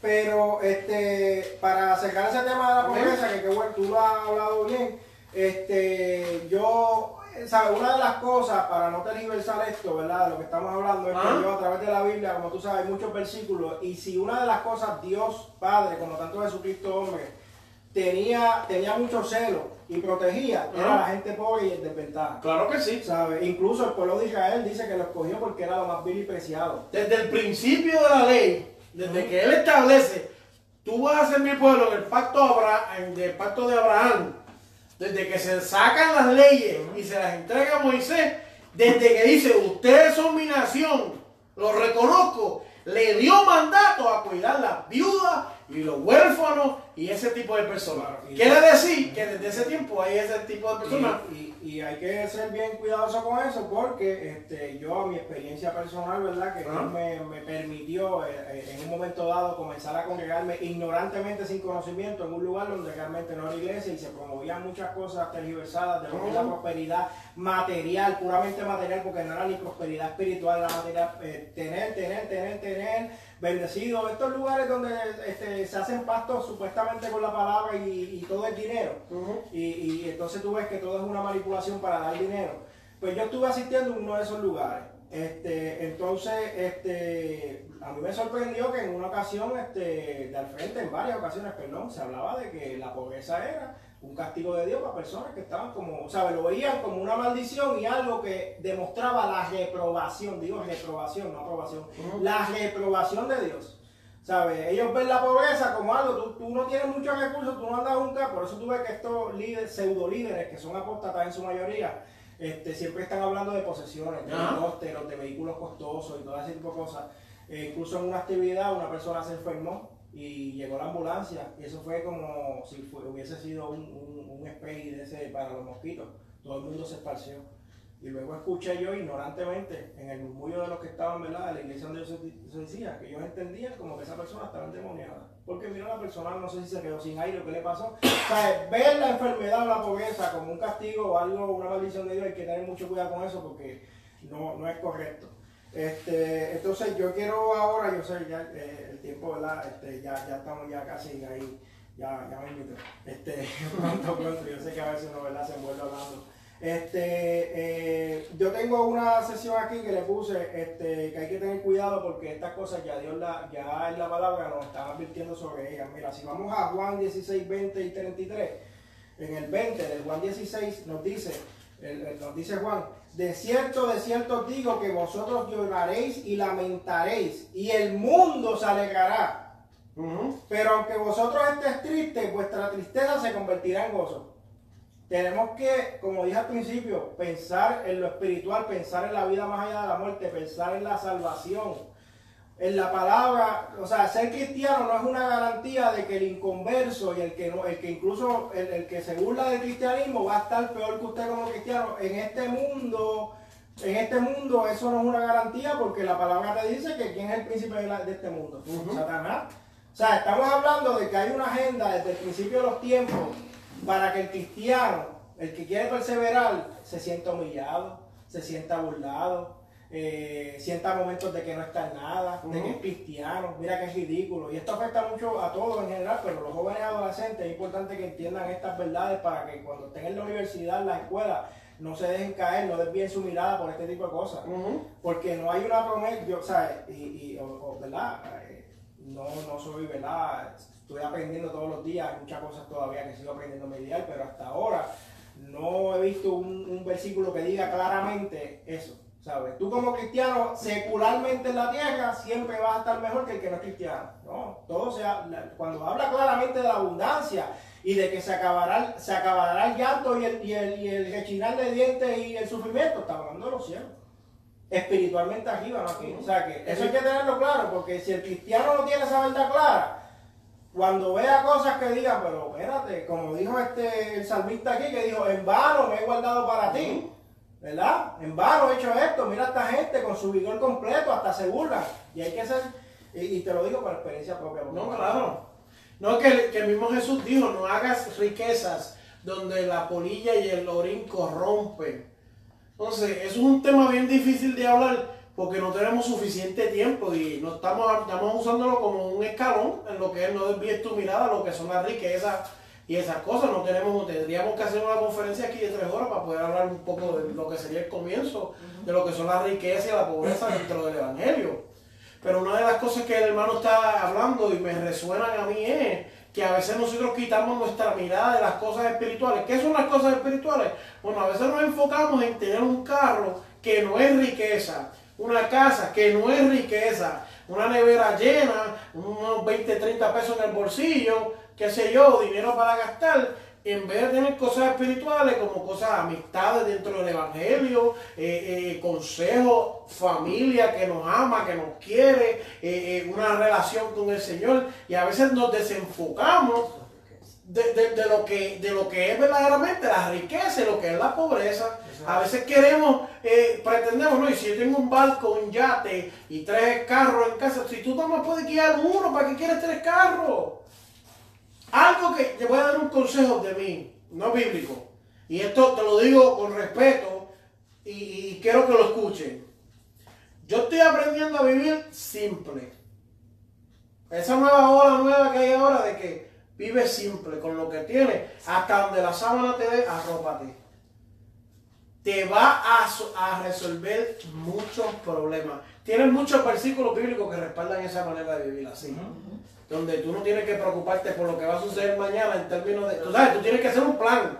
Eso no es lo que estoy diciendo, pero hay gente que vive, ay, ay, ay, yo no tengo chavo mañana, ay, yo, no, no. yo bebí agua hoy, mañana vengo otra vez. O sea, humanamente lo posible. Lo que está fuera de tu humanismo. Claro, vive simple, simple. No, yo, yo tengo que tener cinco carros. ¿Para qué, si, ¿Para qué si tú no guías uno? Y tengo que tener 50 pares de zapatos. ¿Para qué? Yo, usted, usted lo van a ver. Yo la ropa, no eso de, que los predicadores se ponen siempre ropa y gabán, eso es lo más importante. Yo, eh, eh, eh yo en mi corazón no encuentro yo no encuentro esa necesidad. No, digo, de las no, 50 y 60 trajes. Pienso igual. yo, digo, yo no encuentro esa necesidad. Yo encuentro que los mismos zapatos que tiene el hermano de cocodrilo de koala y los zapatitos míos de, de, de Ross de 20 pesos tienen la misma unción. yo vivo, viva simple. Hasta donde la sábana le dé, arrópese. A un entendedor, pocas palabras. otra vez que dijimos, Dios, aprendiendo a mirar como Dios, Dios mira el corazón. Este, tengo dos más de Juan 15 que son, no, no son muy extensos. en Juan 15 me, me, me, llamó mucho la atención cuando dice, este, hay un versículo que dice que sin mí nada podéis, podéis hacer. Entonces, cuando yo meditaba en ese versículo, me vino a mi mente que tenemos que estar conscientes como cristianos que hay versículos para el converso y hay versículos para el inconverso. Este versículo de Juan 15, 14 está hablando a las personas que ya conocen de Jesucristo, que se lo recibieron. Una vez tú te conviertes en fe al Señor Jesucristo y le dices, quiero ser salvo y que dirija mis pasos, sin él nada va a hacer. No sé si tú te has dado cuenta, yo me he dado cuenta, que a veces uno como que, ¿verdad? Este, ha tenido su debilidad o su cosa, y tú te das cuenta que no es igual. Una vez tú conoces, no hay manera, y eso lo digo, a menos que nunca conociste realmente o que, ¿verdad? que, que ah, fuiste a la iglesia pero Dios no entró en ti, no hay manera que tú puedas vivir y sentirte lleno este, fuera de la presencia o sin estar cuidando tu vida espiritual. Ese versículo fue el que Dios utilizó para que rescatarme a mí cuando yo me reconcilié. Eh, pues mira para allá. Lo utilizó y me dijo, apartado de mí, nada podéis hacer. Mira para allá. Y lo traigo porque digo que es a los conversos, porque si tú te pones a analizarlo al amparo de los inconversos, puede que no te haga sentido y te puede frustrar. Claro, claro que sí. Porque esto es una promesa para los conversos. A los inconversos les llega su final este, cuando Jesucristo en el mundo les llega. Claro, claro que sí. justicia, pero o sea, primordialmente la garantía este, claramente establecida es un tema de salvación. Amén. Por eso muchas veces habla que está entero en su vigor. Aquí leímos en Juan 16 que dice, mira lo que dijo Juan 16, dijo, de cierto digo que vosotros lloraréis y lamentaréis y el mundo se alegrará. Ujú. ¿Sabes? No hay ninguna evidencia de que el inconverso necesariamente va a tener una tribulación mayor que el cristiano. Solo- eh, El contrario, el, pa- el padre de este mundo es Satanás. Es más, te voy a decir más. Estaba ahorita pensando en eso y no lo quería decir porque no sabía si te querías meter por ahí o no, pero te voy a decir más. En Proverbio y lo que es Eclesiastés, que es la vida del predicador, se le atribuye al presidente de Israel, no presidente, al rey Salomón. Él dice en su carta, después de haber vivido muchos años, haber experimentado muchas cosas, que había visto justo morir triste y pobreza, atropellado en injusticia, y rico e injusto eh, vivir hasta el final y gloriarse y qué sé yo qué. Que a veces la situación la cual estamos viviendo no determina quiénes somos nosotros. Por eso no nos podemos desenfocar, por eso no podemos quitar la mirada del Señor. Exactamente. Porque a veces queremos que, que esté fuera de la iglesia, que esté todo mal. Eso no es así. Queremos ver cosas aquí, secularmente hablando, cuando ya la palabra te dice que aquí lo que va a dominar es antibíblico, Ajá. porque el, ¿qué más antibíblico que el padre de la tierra? No, y que la Biblia dice, te envío como oveja en medio de lobo. Entonces nosotros queremos hacer trucos y hacer trampas. No. Si te está diciendo, te envío como oveja en medio de lobo, es porque tú vas en desventaja. Alaba la gloria del Señor en esta hora. Por favor, alguien que diga amén ahí. Gloria a Dios, amén, amén. Eh, bueno, ya vamos, yo voy ya, este, ¿verdad? Que subiendo en cuanto a este tema, ¿verdad? Que a mí me ha, me ha edificado mucho a mí. A mí también. Eh, yo quiero... Ya- Eh, ya tenemos unas peticiones por aquí. ¿no? que sí, sí, ya pronto... Te voy a pedir a la técnica por ahí, por favor, que busque Quiero cerrar con quiero cerrar con, con Mateo 16 Claro que sí. Este, Mateo 16 del 21 al 26 cuando Jesús estaba a punto de ya irse verdad a ser crucificado cuando él confronta a Pedro este, y lo que quiero traer con esto es la cuestión de que tanto Jeremías, Jesucristo, el salmista eh, pasaron por padecimientos, ¿verdad? De pensamiento. Y el Pedro, ahora vamos a hablar de Pedro, de Pedro, que son cosas que a veces tientan o te provocan a desviar la mirada. Y cuando Jesús estaba a punto de irse, dice, desde entonces comenzó Jesús a declarar a sus discípulos que le era necesario ir a Jerusalén y padecer mucho de los ancianos, de los principales sacerdotes y de los escribas y ser muerto y resucitar al tercer día. Ahora vengo lo que quiero decir. Eh, entonces Pedro, tomando aparte, tomando la parte, comenzó a reconvenirle diciendo, Señor, ten compasión de ti, o sea, ten- tú eres Dios, ten compasión de ti mismo. En ninguna ma- manera esto te, te acontezca. Cuando tú le este, dices, eh, ves eso, tú dices, otra, yo posiblemente siendo Pedro haría lo mismo, hubiera sido lo mismo. Claro. O sea, es algún pensamiento humano, pero ahora vemos por qué desvió su mirada. Jesús le contesta, que eso es bien chocante porque Jesús no le contesta suave, Jesús le contesta, pero él, dice, refiriéndose a Jesús, volviéndose, dijo a Pedro, quítate delante de mí, Satanás, que eres tropiezo porque no pones la mirada en las cosas de Dios, sino en la de los hombres. Entonces, eh, eh, dice Jesús en el 24, Jesús dijo a sus discípulos, si alguno quiere venir en pos de mí, nieguese a sí mismo, tome su cruz y sígame. Tome su cruz implica tomar una carga. ¿entiendes? Y, y lo que queremos decir con esto es, que él siga diciendo en el 26 Jesús, porque ¿qué aprovechará el hombre si ganare todo el mundo y perdiera su alma? ¿O qué recompensa dará el hombre por su alma? Volvemos a lo mismo, no hay una garantía clara en la tierra, estamos hablando de salvación de tu alma. Yes. Sí, y, y, y, y ahora sí es final, ¿verdad? Eh, padre? Yo, An- antes de que cierre, Sí. para que tú lo cierres con, Amén. con bombas y platillos. gloria, gloria, gloria. Cuando Pedro le habla, hay algo curioso porque la gente dice, ah, le dijo diablo. No, no, no, no, no. Escucha, escucha, escucha esto. Satanás es un adjetivo, no es un nombre. Se le fue, se le fue aquí, se- el cerebro se le apagó una parte contexto de lo que está hablando. Él no le está diciendo, tú eres un diablo. Él está diciendo, tú eres un oponente, que es lo que significa. Contrincante, adversario. ¿A qué? A lo que yo voy a hacer. Le está diciendo, tú cambiaste la mirada, tú te desviaste, tú cambiaste, ¿verdad? te desenfocaste. Eso es lo que le está diciendo. A veces que lo dice, no, que si era un diablo y Jesús le dijo, igual, y, y, no, no. Satanás no es un nombre, es un adjetivo. Estudie eso para que usted vea. Él, él está describiendo y le está diciendo, te convertiste en este momento a, a un contrincante de la visión que yo tenía. Por eso es que él le dice, por eso es que él no le mete las manos encima y le dice, ¡fuera! ¡Diablo! No. Él le dice, ven acá, porque Pedro se lo lleva aparte y allá aparte es que le dice esto y el Señor le dice, ¿de qué te vale? Enfócate, enfócate. ¿De qué te vale? Enfócate, enfócate.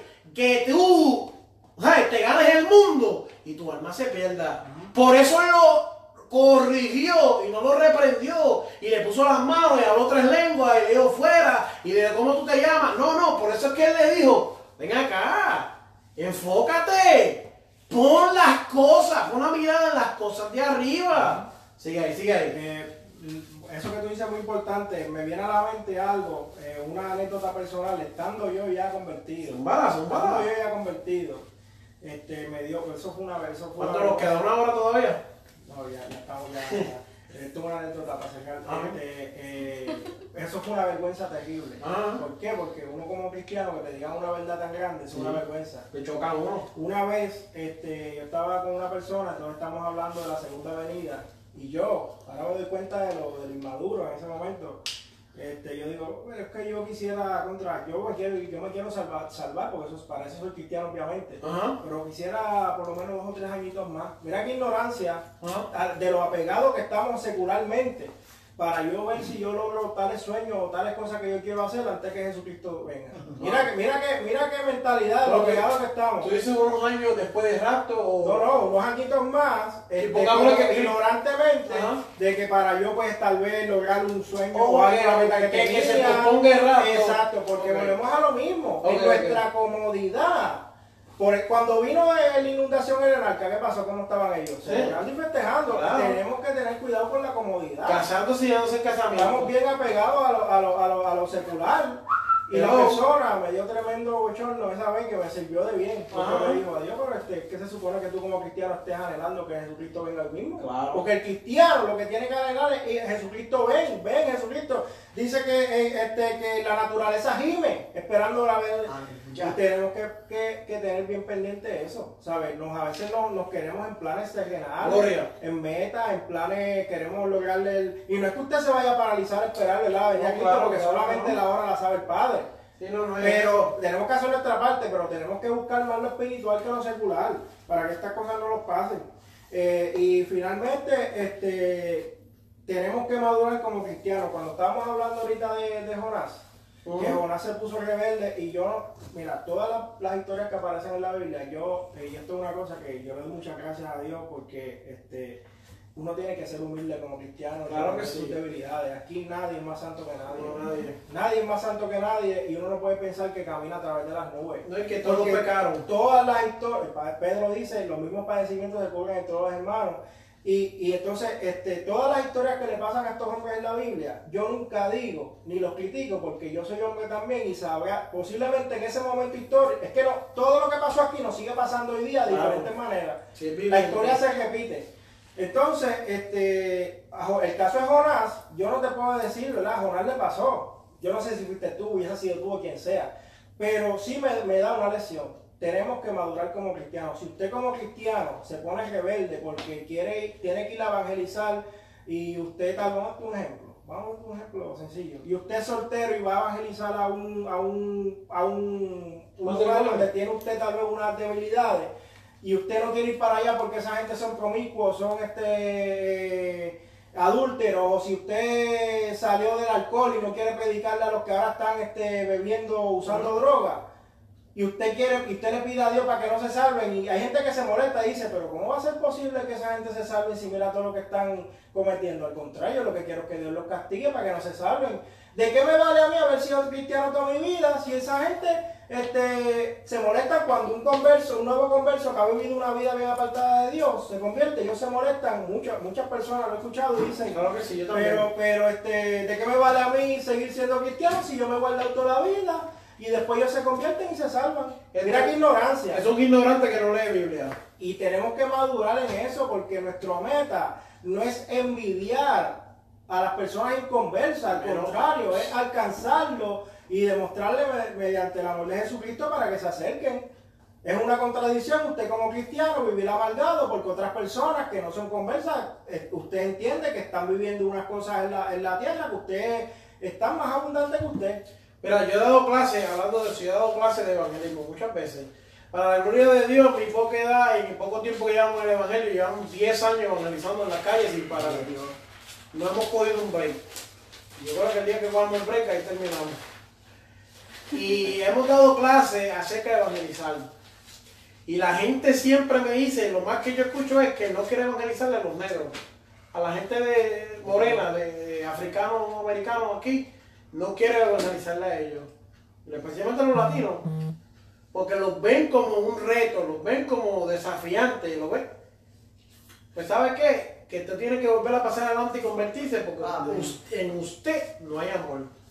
El amor, cuando tú te pones los ojos de Jesús, tú no ves blanco ni negro, ni judío ni gentil, ni hombre ni mujer.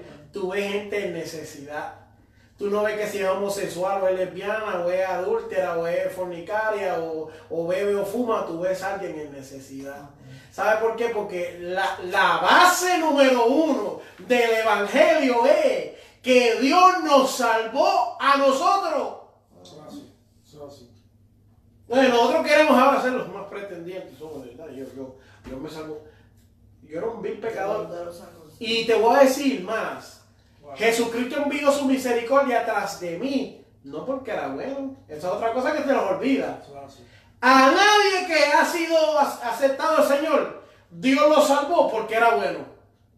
Incluso el mismo Jesús dijo, los enfermos son los que me necesitan, no los que están sanos.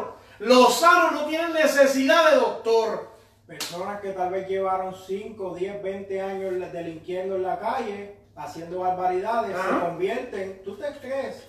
Y digo, yo no conozco el caso específico, Ajá. no conozco a nadie. Pero tú crees que muchas de esta gente que salen del narcotráfico o de música, ¿verdad? Música que es venenosa para los ¿Tú crees que ellos se convierten y ya la semana están? Tú sabes, tú, te- tú yo no quisiera, ¿verdad? Que, que- pero ellos sabrán lo que me están escuchando de esa experiencia. Yo sí me puedo imaginar el proceso. Yo me imagino que esa gente después de que se convirtieron, Sí. pasaron meses, cuidado si dos o tres años, los que entendieron verdades este, y pudieron, este, ya eran salvos porque se convirtieron. Ajá. Pero eso toma un proceso. Entonces, La batalla, la batalla. tenemos personas que han estado 5, 10 o 15 años en la calle, que pasaron por su proceso y que los trataron con amor cuando se convirtieron Ajá. y quieren ser, un, quieren ser un látigo con los nuevos conversos. Ajá.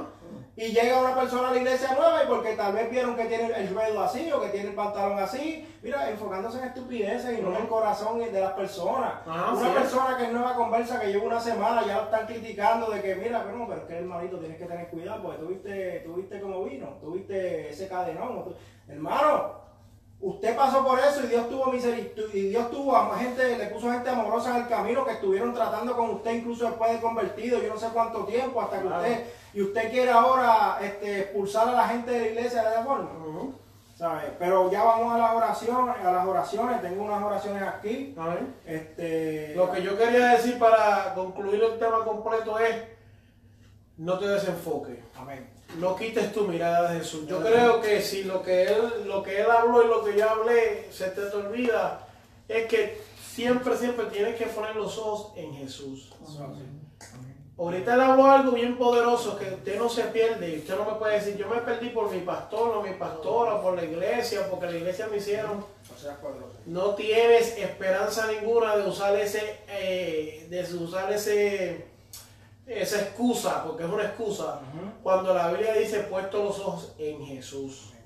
Que no necesitando morir en la cruz, murió en la cruz y sufrió el oprobio. Sí, hay que, hay que hacer una, hay que hacer conciencia en esta noche. Dios nos está llamando a hacer conciencia en qué tú te estás enfocando. Tocamos, muchachos, mil escalas. Hablamos de, de- de- de montones de temas dentro de lo que es puesto los ojos en Jesús y de lo que es no desenfocarte y lo que es no, ¿cuál es el tema exacto? No desviar tu mirada. Bien la mirada, eso. O sea, no desvíes tu mirada, pero ¿de quién? Así que vamos a estar haciendo oraciones, no sé si hay más peticiones, no sé si hay más gente ahí, hay gente todavía ahí, están, están conectados y se están gozando, hay gente danzando, hablando lengua ahí, aleluya, así que... Amén, gloria a Dios. Bueno, tenemos varias peticiones aquí, vamos a orar por ellas y Claro vamos a hacer sí. una oración en general y pues nos despedimos ahí mismo de Claro que sí, ah, bueno, Eh, vale, pues ya, ya, aquí tenemos un director de programa y No, tal. no, No, no, no, no, no, tranquilo. no, no, no, no, para eso, eso me queda ese puesto demasiado grande, ¿verdad que sí? Eh, señora Gloria Ruiz pide por favor estar tra- está tratando de conseguir una casa, vive en la Florida, este, están orando, ¿verdad? Pero aún no ha llegado esa petición que ellos tienen. Señora Janet Valdés necesita una oración urgente, no desglosa por qué, no, Dios sabe por lo que es. Eh, Blady Fuentes pide oración por su hija que se encuentra en embarazo y por su mamá que está delicada de salud, vamos a orar también. Eh, y por último, dice la señora Irma Negrón que pide oración por los resultados de su padrastro, que mañana se los leen, que, o sea, que todo salga bien en lo que es Señor, que todo esté bajo control. Y también por un niño del verde, Eso es un lugar. imagino que, bueno, hay un sitio en Puerto Rico que le llaman el verde, no sé si está ahí, pero donde quiera que sea, sí, que donde quiera que sea, por un niño del verde que lo tiene que entubar porque está delicadito. Eh, viaje para Florida el viernes. Bueno, Y por María Vélez, una hermana que escribe ahí que hermana- María Vélez está delicada de salud. Porque una muchacha lo escribió ahorita. Y, bueno, no una muchacha, una, la tesorera del Ministerio de la Radio está pidiendo la oración por su mamá, así que bueno, vamos a orar, Señor Padre, te damos la gracias porque Dios, aleluya. tú nos has traído ante, ¿verdad? Ante Dios. de esta plataforma, Señor, para hablar de tu palabra, un privilegio, Señor. Yo sé, Señor, que eh, esto ha llegado a, diver- a diversas personas que, aunque no reaccionen al momento, esa semilla, Señor, se va a sembrar y, y en algún momento van a, van a, ¿verdad? a recordarse de estas verdades que hemos hablado aquí, Señor. Yo te doy gracias por el privilegio y porque los radioyentes pues, escucharon tu palabra, Señor. En esta ocasión tenemos unas peticiones específicas, Señor. Mira la petición de la señora que pide porque están tratando de conseguir un hogar, Señor. Y, y aquí en la Florida, Señor, tú sabes lo difícil, lo complicado que debe ser, Señor, para, para, una, para una jefa, un jefe de familia, Señor, no tener un hogar donde quiere, ¿verdad?, estar estable, eh, sentirse, ¿verdad?, este, este, que tiene un lugar fijo, Señor, tú sabes lo que eso puede implicar en, en términos de las emociones de las personas que se desesperan, Señor. Yo te pido que tú tengas eso bien presente, Señor, y que la vayas dirigiendo en el camino a, a conseguir un, un lugar adecuado y que en el proceso la llenes de paz y de verdad y de, de entendimiento para que sepa que tú estás en control, Señor. Y mejor aún que cuando pase, no se olvide, Señor, de cómo fue que sucedió y que te dé la gloria a ti, Señor. Te vamos a pedir también por una persona que pide eh, oración urgente, Señor. Esa palabra urgente implica ¿verdad? desesperación, así que no sabemos los motivos específicos, pero tú lo sabes, Señor. Y yo quiero, Señor, que en esta hora, Señor, o cuando tú lo quieras hacer conforme a tu voluntad, que se haga, Señor, esa petición a tu favor, si, si está dentro de tu voluntad, Señor. Y si sucede algo que tal vez ella no espera, no desea, Señor, que tú le des, Señor, que tú le des privilegio de la paz y del entendimiento de por qué pasaron las cosas, para que a partir de la experiencia, Señor, te dé más gloria a ti y lo use como testimonio, Amén. Señor. Eh, la señora María Ruiz también pide oración, Señor, la tenemos presente, Señor, sé tú, Señor, proveyendo de los, eh, eh, ¿verdad? Una contestación a las peticiones Eso que ella tiene, Señor, eh, llénala de fortaleza, llénala de paz, eh, llénala de entendimiento, guíala en este proceso, Señor, para que ella pueda entender que tú estás en control, Señor, y que tú bendices, Señor, a quienes confían en fe. Gracias, Dios. Tenemos una oración, Señor, por una hija que, que, ¿verdad? Una hija que se encuentra en embarazo, Señor, y, y también tenemos una madre que está delicada de salud, Señor. Tanto el embarazo, Señor yo te pido que seas tú bautizando, Señor, a esa criatura en el vientre, en el vientre de su madre, Señor, para que cuando esa criatura nazca desde el primer día de su vida hasta sus días, últimos días, Señor, sea una vida que te dé gloria a ti y que a través de esa vida muchas personas, Señor, lleguen a ti y que sirva a esa criatura para bendecir a su familia, Señor, y que se haga un efecto en cadena, Señor, ¿verdad? De bendición tras bendición de persona a persona a través de esta vida que va a nacer, Señor. Darle la salud a su madre para que esa criatura salga saludable y a la persona, ¿verdad? A la madre, eh, a la otra madre, ¿verdad? Que está delicada de salud, Señor. Eh, sé tú en esa situación, Amén, Señor, dándole fortaleza a la familia. Yes, eh, y sanando, Señor. Gracias, ¿verdad? yo creo que tú lo haces, Tenemos el Señor. título, puedes hacer, Señor. Estas personas han venido en fe, Señor. Tú lo que quieres es la fe y ellos, ellos la tienen, Señor. Que sí, Señor. Eh, finalmente, Señor, eh, vamos a pedir específicamente por eh, los resultados de la médico para un padrastro que se los van a leer mañana, Señor. Eh, tú no necesitas 24 horas, tú no necesitas 2 horas, tú puedes hacer cualquier cosa instantáneamente. Esta familia aparentemente se encuentra en desesperación y con mucha ansiedad porque mañana es el día, Señor.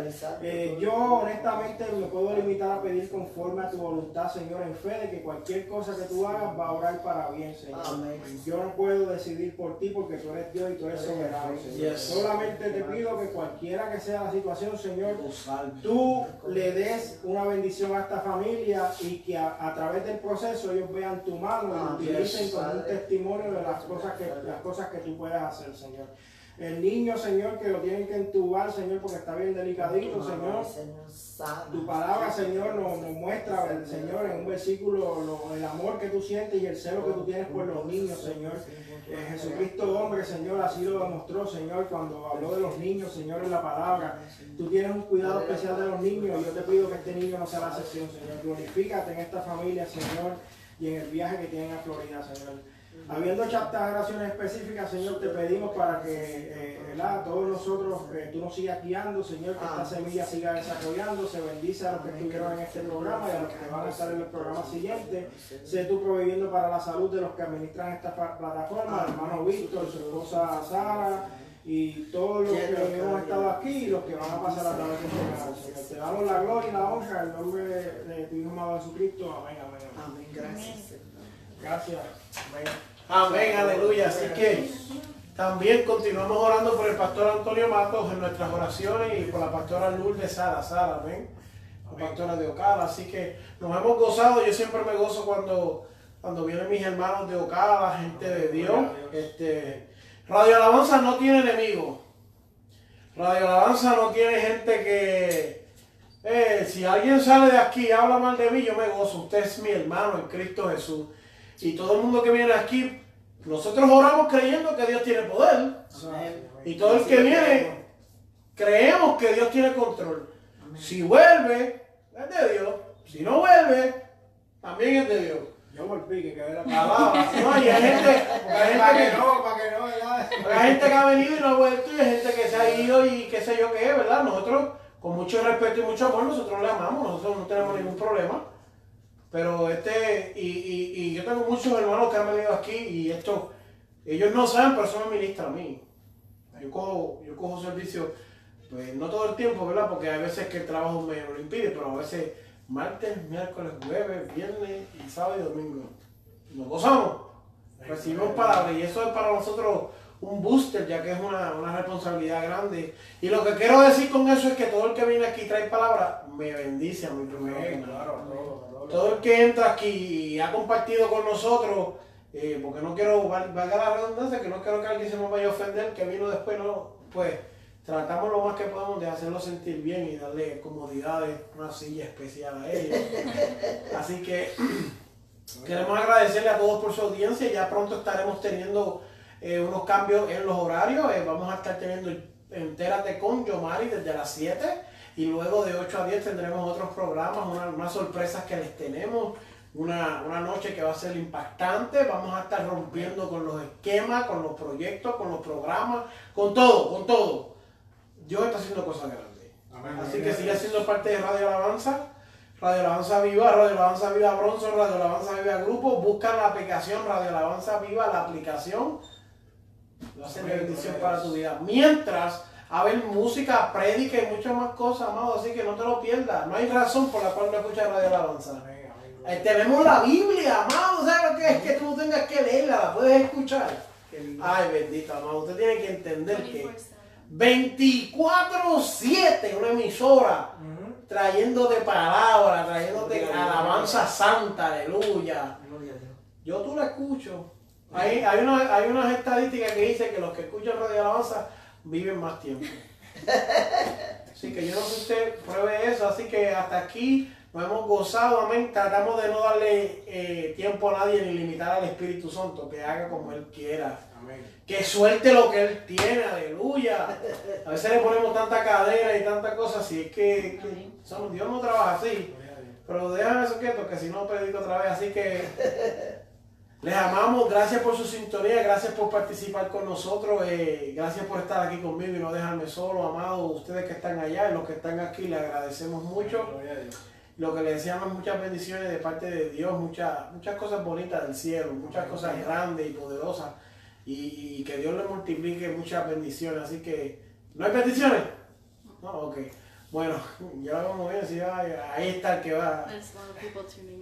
Ah, pues mira, ya pues se acabó el programa. Dios me lo bendiga, Dios lo guarde y hasta el próximo miércoles. Amén.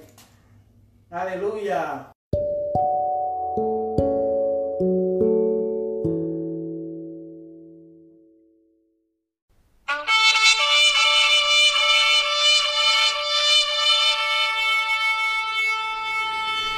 Este programa fue presentado por la Asociación de Evangelismo.